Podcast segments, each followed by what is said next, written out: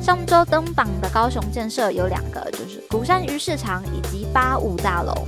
嘿，我是佳佳，这个 podcast 要开始喽！如果喜欢我们的节目，就按下订阅或在 Apple Podcast 留下五星评价哦。本集 JJ So News 来到九月第一周，一起回首近一周的搜寻趋势与热门事件吧。又来到我们的周三啦，有没有觉得这个礼拜过得快了一点呢？今天第一件事情就来问一下大家：周一的你有没有放到台风假呢？这次的海葵应该已经让台湾多数的县市都有放到假了，主要在北部的朋友可能内心就会觉得啊，可惜了一点。那最赚的呢？不知道会不会是我们台中台风假的朋友呢？这一次台中应该算是以这个台风假的议题来说，嗯，特殊一点，比较有在上榜在这么前面的一个县市案例哦。因为通常关键字我们看到的都是像台风啊、台风的名字、路径、台风假这些，对于针对某一县市，像台中台风假这样的关键字，声量通常没有到高到它在一二名的程度。但这一次台中为什么这么特别呢？来到了五万笔以上的搜寻哦，其实是因为台中这一次并没有达到台风假的标准，但是市长呢却宣布他认为牵动中台湾共同生活圈的通勤安全，所以决定采取预防性台风假。于是乎，隔天的台中 KTV 预约九成满，多数的百货呢也是持续来营业的。所以这一天的台中台风假，算是刺激了当地的娱乐经济消费吗？那在网络上呢，台中的朋友就很开心啦，就有一些网友说什么“燕燕我爱你哦”之类的。那对于学生啊、上班族来说，可以放到假的内心一定是无限的欣喜啦。虽然台风假本身的设计是为了民众的安全着想，不过因为天气有时候也很难预料嘛。如果隔天的天气状况不算太糟的话，其实都会让大家有赚到了一天假期的心情啦。不过，虽然台中人赚到了台风假哦，但对于位在高雄的佳佳来说，我真的觉得是需要台风假的。这次的海葵呢，我一开始看到新闻的时候，其实并没有去想象或者说感觉它有多么的厉害。到星期日晚上的时候，因为就是下雨嘛，所以好像也没有特别的担忧。但是在我睡觉之后，到凌晨三四点吧，整个人我就被吓醒了，因为外面的阵风实在是太强大了，然后可能就有一些可能邻居家的什么板子啊、门呐，还是里里扣扣的东西掉下来、滚来滚去之类的，就把我吵醒了。然后我醒来就听到外面的风声咻咻，非常的非常大，听起来就是真的出去会被吹走的那种程度。然后在床上的我就想到了，哎。我好像没有把阳台的一些什么衣服啊收起来，所以我就离开了我可爱的床与棉被到阳台，然后我就发现，哎，我的洗衣精其实已经被强风从架子上面吹掉在地板上面了，因为我的房东有在阳台加装一个窗帘，可能想要。嗯，有点阻隔隐秘性的设计吧。然后他们就完全跟我的衣服一起飞舞的，好像鬼片一样，到了一个群魔乱舞的程度了。所以就啊，还好我赶快起床了。所以呢，我就赶快来把这边收拾好。然后在收拾的过程中呢，就更可以感受到那个阵风的强度了。然后呢，我也注意到了，其实不只有我在收拾，邻居的灯也亮起来了，就非常有趣哦。大家都被这个强风吹醒了。所以呢，还好有台风假啦，不然对一些可能要早起上班的朋友，他要怎么样去出发去上班呢？不管是骑车、开车，感觉都很危险哦。而且那个风，我觉得如果是我本人的话，应该会直接被吹飞，好像断线的气球那样，有一点点浮夸啦。但是我真的觉得是会让人跌倒的程度了。另外就是很可能有一些被台风扰乱睡眠的人，例如说就是我啦，可能就会觉得啊。很痛苦，没有精神。那后来呢？到了周二上班，终于有踏出家门的时候，我才发现，嗯，外面是真的非常的一片惨况。公园的一些树啊，都在海葵阵风的战斗之下被击落了不少哦。所以呢，清理的人员大概又要辛苦一阵子啦。光是一个台风就已经让我分享了一个这么长、这么精彩的故事了，对吧？总之呢，这就是佳佳的台风夜惊魂记。也欢迎大家可以跟我分享你的台风假故事啦。接下来就看到另外一个关键字，是属于另外一种旋风。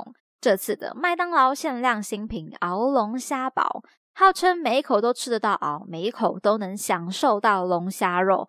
从八月三十日起开售，单品三百八十五元，限量贩售三十万份。所以各位朋友们不要害羞，来告诉我你有没有去尝鲜呢？老实说，我一开始看到的时候，内心是挣扎了一下的，因为我其实是蛮喜欢吃海鲜的人。不过我后来冷静下来，然后看到了网友的实拍跟评价之后，我的热情就完全降到零，完全被浇熄了。先讲实拍照的外貌，因为我觉得它看起来并不清爽，我比较不喜欢有很多酱的感觉，黏黏稠稠的酱会让我觉得负担很重。另外就是吃起来还会有点狼狈嘛，割到脸啊什么之类的，所以这一部分在我这里就不太过关了。接下来呢，就是看了文字评价，网友表示，实际上给了两只脚脚加一些碎料，味道跟口感并没有特别高明之处。我觉得或许还是会有一些朋友很喜欢这个汉堡啦，但其实我后来冷静想想，如果真的想要吃鳌虾、吃龙虾，或许我可以更直接的去吃人家嗯更专门的料理之类的。我会希望更多的成本是聚焦在这一只鳌龙虾本人身上的。那如果是汉堡的话，可能就不太能打动我啦，所以就诶看看网友的开箱就好了。所以说，现代社会开箱文真的是非常重要的东西哦，难怪有很多的厂商都要找叶配了，对吧？就是要防止像我这种人看中实拍、看中评论的部分了。至于现在这个限量三十万份到底卖完了没有？我好像没有看到官方统一宣布完售之类的，所以可能目前还是要看分店资讯了。如果有朋友觉得想要亲身体验才知道是不是真的值得的话，大家也可以到官方网站上面查询有贩售的分店资讯喽。接下来第三个关键字看到的是最近蛮夯的影集，也就是《航海王》真人版的上架啦。佳佳最近也刚看完哦，说真的，其实我觉得已经是还原度还不错，算。不错的真人版了吧，不会很崩坏。当然，它不可能每一个细节、每一个环节都能完全复制啦。但至少你看了之后会觉得，对，这个就是谁谁谁，对，就是这个剧情这样的心情，应该就是还不错的表现了。第一季演到成员聚集了索隆、骗人部、香吉士、娜美跟鲁夫这样五个人组合，然后我认为整体看下来还原度最高，我最喜欢的第一名其实是科比。不管是从造型还是人物个性的刻画，我真的觉得天哪，你就是科比吧？这是一百趴的科比吧？当然，其他角色也不错啦，只是科比给我的印象是最深刻的。那再来像鲁夫的一些，比如说橡胶人的特效做出来，其实也是非常有趣的，不会说很奇怪，至少是我可以接受的。你会觉得说，哦，对，这个东西如果真人化的话，应该就是长这样吧。那在主角圈的选角上，其实最近受到很高讨论度的就是索隆了。像是三刀流的部分，也真的把剑咬了起来。而且他是这一次真的直接被网友翻出来讨论的演员，因为真的很帅吧？他就是来自日本的演员新田真剑佑。在演索隆的时候呢，除了道具之外的气质，也是让网友认为是非常相似的。我自己查了一下，其实演员最经典的作品呢是电影《风云雄霸天下》中饰演的雄霸。不过这个我就比较不熟悉啦，或许有一些听众朋友你有听过的话，可以来告诉我，跟我分享一下啦。总之呢，最近如果拿《航海王》真人版出来跟大家怀旧对话，其实应该也是不错的讨论。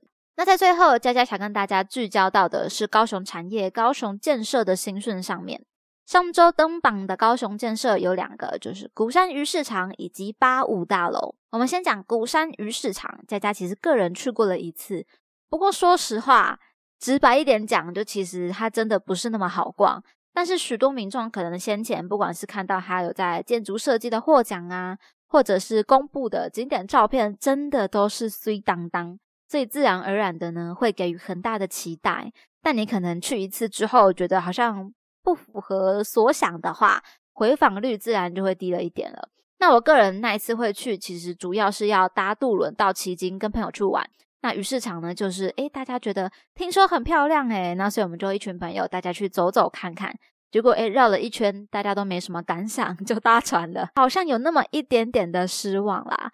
那这次他在登榜呢，是因为已经暂时熄灯重整营运了，似乎从春节高峰过后呢，人潮就一直在减少。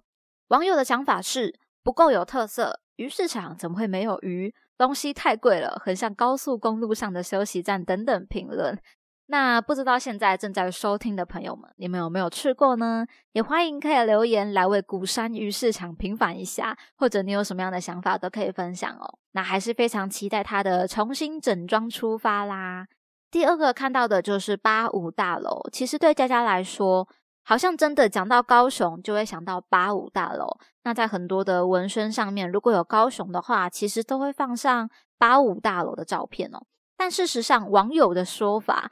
八五大楼，它基本上被评论为一个蚊子馆、一个治安死角的程度，所以也有人说，高雄第一大楼沦落到这个地步是非常不 OK 这一类的评价。或许是高雄市政府终于感受到了民众的心情，也准备好要来面对了。目前呢，九月起已经进入了二十四小时的机动派出所，维护治安并进行盘查。从新闻上面看到，已经有查获了一件毒品案以及两名通缉犯。市府观光局、警察局等各局处与管委会目前呢稳定大楼治安后，未来大楼内会成立亚湾新创区以及五 G ALOT 专案办公室，提供年轻人创业基地哦。未来新业主进驻之后，高楼层也会再成立超五星级酒店。于是呢，高雄这两个蛮知名的建设，现在好像都进入到了一个重新整装出发的感觉。期待未来它可以有好的改变啦。那到时候呢，我就会来实际走访一下，再跟大家分享我的心得啦。那么今天的内容就分享到这边，听完节目欢迎留言你的任何想法，佳佳也会一一的来回复哦。喜欢的话要记得订阅加分享，主动 JJ News 来加入 Jack Podcast 的聊天室吧。JJ 说 News 系列与大家一起思考与迈进，期待您下次继续收听。我是佳佳，大家拜拜。